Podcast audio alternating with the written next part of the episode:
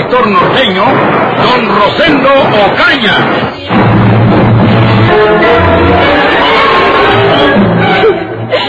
Mire, don Florencio, si me entrega usted mi dinero inmediatamente, yo le prometo no decirle nada a la autoridad. Y de aquí en adelante vamos a ver cómo vivemos los dos. Aunque tengamos que separarnos, porque yo, ya con esto que me hizo usted, no lo trata, veo en plata limpia. ¿De qué se trata, María Jesús?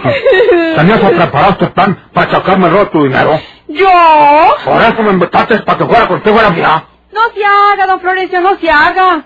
Usted desde hace mucho viene fregándome para que le dijera dónde tenía mi dinero. Y ahora cuando estábamos en la vía, usted hizo como que iba a hablar con el juez de letras, pero vio, volvió a tomar el autobús y se vino para acá. Y como tiene su llave de la casa, pues se puso a buscar hasta que cayó el dinero debajo de sus ladrillos. No me ha tocado para esos ladrillos. Mentas tú, María Jesús. Yo quería saber dónde tenías tu dinero, pero que gracias a Dios no lo necesito. No seas mañosa ni malintencionada. Tú misma has hecho todo esto de levantar los ladrillos y posiblemente sacar dinero de ahí para llamarte a robada y que luego me echen la culpa a mí. Está usted loco. ¿A poco yo iba? No caigas que a mí me haces baje, María Jesús. Y ahorita mismo vas a tomar otro autobús y va a la vía a contarle al señor juez de letras lo mañosa que eres. Para que él te saque la verdad de lo que has hecho. Don Florencio, entrégueme mi dinero. No se Yo no vaya. tengo ningún dinero tuyo. Yo voy con usted para arreglar este asunto con el juez de letras. Yo no necesito bajas para nadar. ¿Qué dijiste? Este viejo suato me lo quito levantándole un falso, ¿verdad? Entrégame mi dinero. Es lo que ha de ser. El dinero tú lo tienes. A mí no me criminas tan fácilmente. Dejarías de ser hermana de un bandido como Porfirio Cadena en el Estado Unido. Deme mi dinero, viejo ladrón. ¡Nunca lo he! Ya verás cómo te saca la verdad juez de letra. Madre mía, nomás atraigo porque te quites de mujer y levanta patos. Don Florencio. Deme mi dinero. Viejo bandido. Él fue, él fue. Él tiene que haber sido. ¿Quién más podía tener llave de la casa para entrar? No hay señal de que hayan abierto la puerta por la fuerza. ¡Él fue! Viejo desgraciado. Ah, Pero ahorita yo también agarro el autobús y voy a la vía con el señor juez de letras para que sepa lo que sabe hacer su encargado de esta región. ¿Eh? ¿Qué está haciendo usted aquí? ¿Se acuerda usted de mí? Sí, usted es... No. ¿Qué quiere usted? Ah, ahora me doy cuenta. Don Florencio tiene razón. Él me robó mi dinero. Usted entró en la casa y con seguridad que abrió con la llave que era su hermano Andrés. A usted le entregó al señor juez de letras las cosas que fueron de Andrés y entrega la llave. No, no, no, no, no, no se me acerque porque va a gritar para pedir auxilio. No.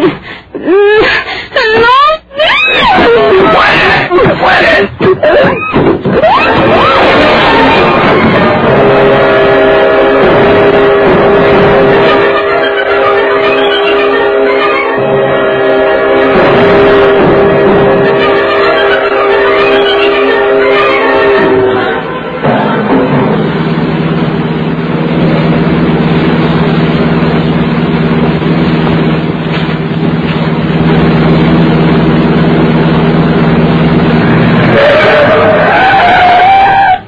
Cadena, el ojo de vidrio.com.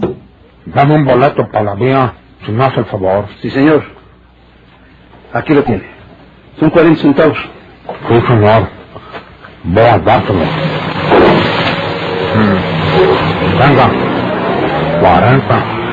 A mí siempre me cobran 35. Pero no me voy a fijar en un 5 mugroso. Muchas gracias. Por nada, señor. Soy Florencio Camacho de Laguna Sánchez. No me desconozcan. Rato ando en estos autobuses. Ahora me he echado tres o cuatro viajes para la vía.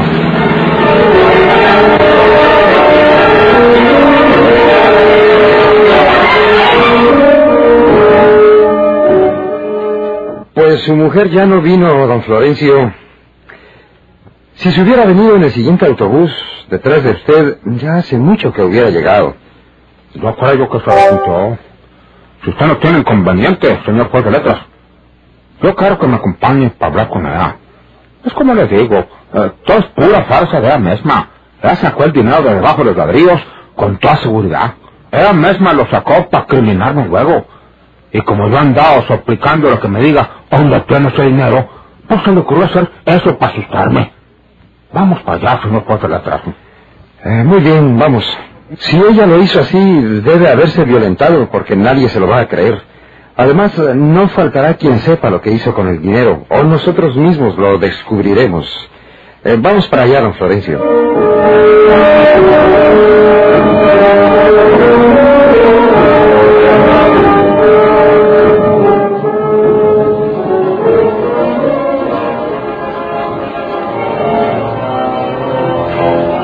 Quedan ustedes legalmente casados.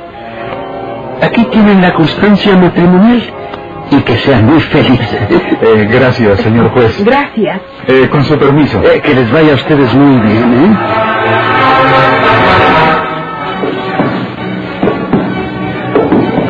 ¿Ves eh, lo fácil que ha sido? En tres días eh, se corrieron todos los requisitos. Y mediante una pequeña gratificación a este hombre, ya somos marido y mujer. Lo que tú querías, Toña. Sí. Ahora solo falta que vayamos con un notario para que hagas testamento en mi favor. Así como María Inés lo hizo en favor tuyo. Me lo prometiste. Sí, sí, querida. Todo lo que tú quieras. ¿Qué te propones con ese testamento? ¿Liquidarme luego para quedarte con todo? No sería tan fácil. Tenemos que llegar a querernos mucho, Polo, para no hacernos daño, ¿verdad? Así lo creo.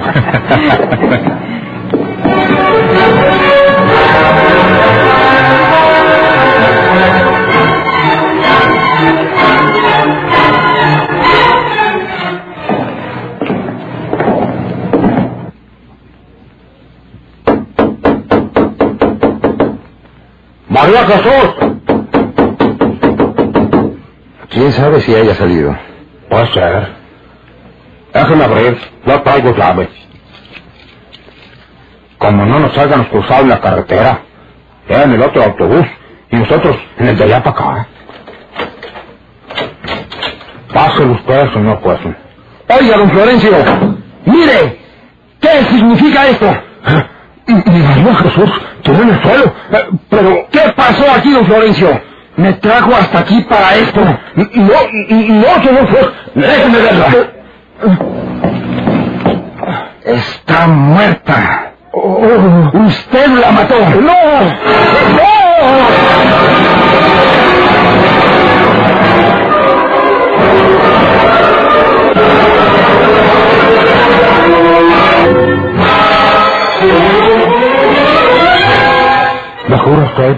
lo más sagrado que hay en el mundo para mí, señor juez de la casa, que cuando yo salí de aquí, la gente a ella buena y sana. Nos peleamos, es cierto, pero nomás de palabras, nomás de puro pico, como se lo platicó usted en su oficina. ¿Quién puede haberla matado, señor juez de letras? ¿Quién? Mm, Déjeme ver si la puerta posterior está forzada o rota. ¿Pero qué es esto, Dios mío? ¿Qué es esto? ¿Por qué la pueden haber matado? ¿Quién puede haberla matado encima? Ah, ella dijo que vio los diarios esos mal colocados y que ya no estaba ahí su dinero. Entonces, el mismo que se robó su dinero fue el que la mató. Eh, señor juez, eh, venga usted para decirle una cosa. La puerta posterior está intacta. No hay señas de que haya sido forzada. ¿Qué quiere decirme, don Florencio? ¿Se acuerda lo que le dije en su oficina? María Jesús me dijo que vio los ladrillos esos del rincón desacomodados y me achacaba que yo los había levantado para robar su dinero.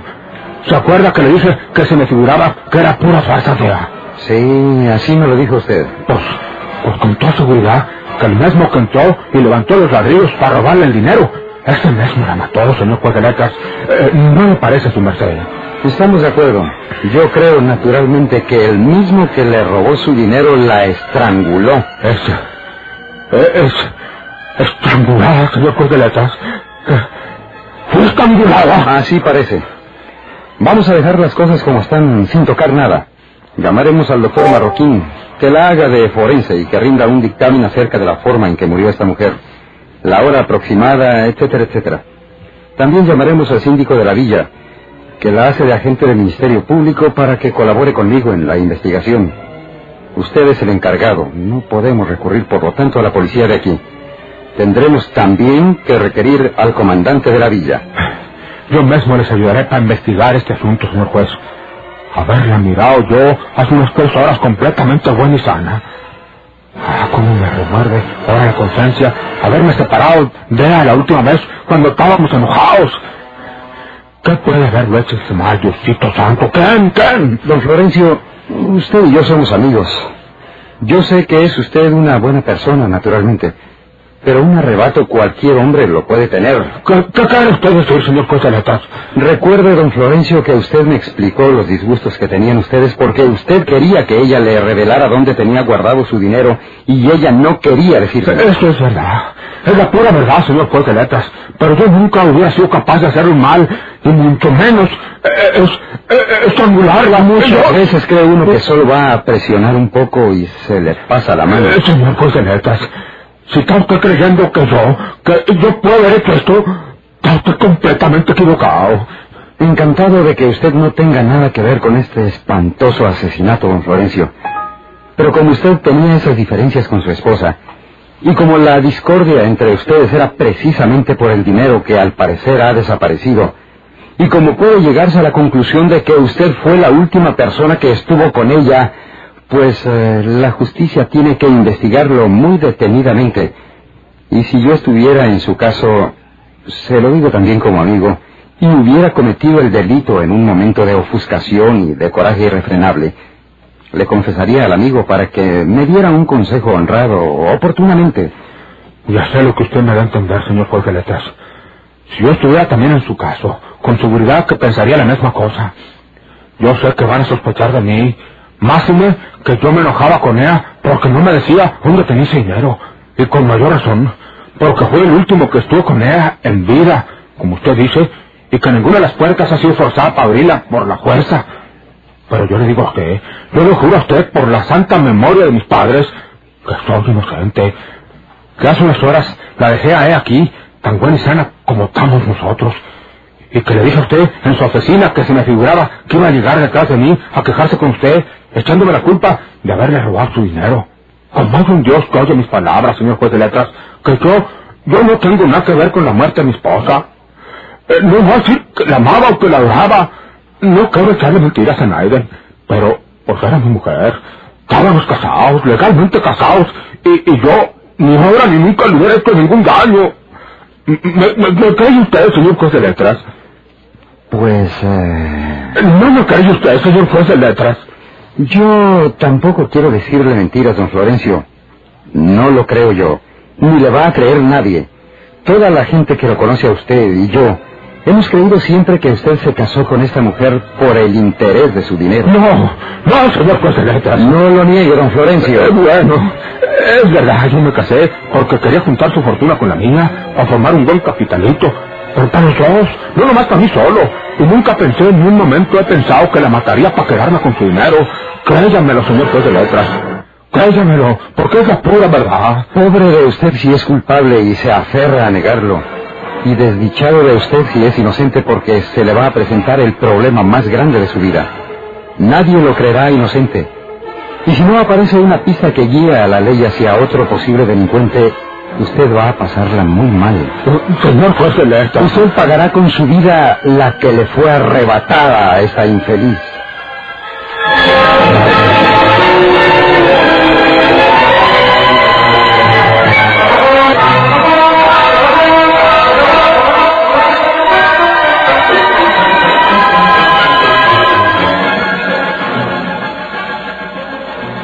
Quiero hablar con usted, señor ingeniero.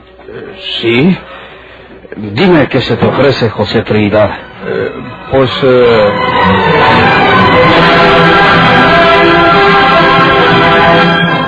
Allá en el campamento de caminos en Vallehermoso tenía lugar esta escena entre José Trinidad Sauzón, el hombre que había cometido el robo y el crimen en Laguna de Sánchez, y el ingeniero en jefe de aquellas obras nacionales. Estoy malo, señor ingeniero. Tengo una vieja hernia.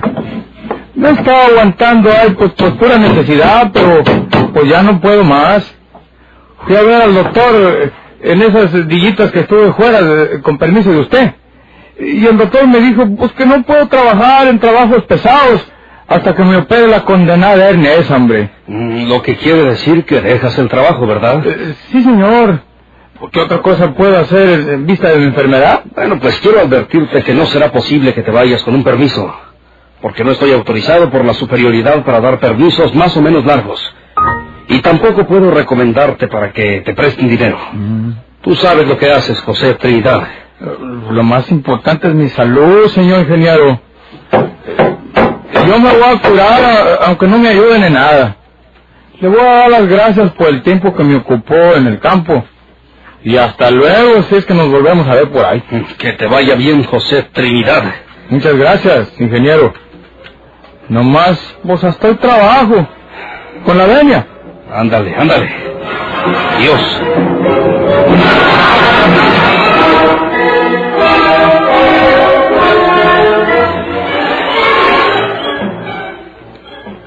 Esta vez sí me va a aceptar un refresco cualquiera, señor Leal. Voy a prepararlo y regreso enseguida. ¿Para qué se molesta, señorita Torres? No es ninguna molestia. Ahí tiene el periódico para que se distraigan mientras yo preparo la bebida. Con su permiso. Ándele usted, ándele. Es una buena persona esta mujer. Ay, pero yo ya no quiero meterme con mujeres. A ver qué dice el periódico. ¿Qué, qué dice aquí? Mujer estrangulada en el poblado de Laguna de Sánchez, en mi tierra. ¿Quién será esa mujer? Se trata de la señora María de Jesús Cadena de Cavazos. Eh, mi hermana. ¿Quién diablos la estranguló?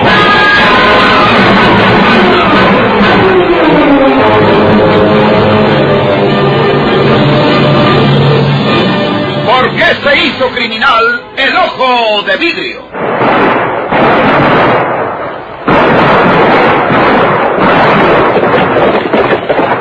Muchas gracias por su atención. Sigan escuchando los vibrantes capítulos de esta nueva serie rural. ¿Por qué se hizo criminal el ojo de vidrio? Se disfrazaba de arriero para asaltar los poblados. Burlándose del a muchos soldados, nomás blanqueaban los cerros